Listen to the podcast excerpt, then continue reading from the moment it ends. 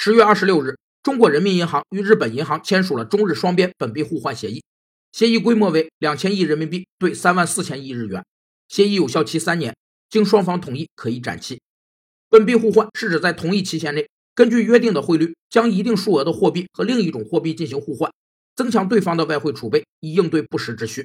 是国家出于提高两国的外汇储备，以平衡两种货币的供需，稳定汇率，防止出现外汇市场混乱。双边本币互换协议的意义在于体现双方加强合作、共同应对危机的意愿，并以此增强市场信心，促进地区金融稳定。本币互换能极大的激励对外贸易增长，双边贸易结算改用本国货币符合经济利益，对在贸易结算中降低对外部因素的依赖具有相当的意义，同时大大简化了结算业务的机制。中日重启本币互换协议，意味着中日经济合作的领域和议题在升级，从贸易合作向着产业投资。货币结算和第三方市场等领域开拓。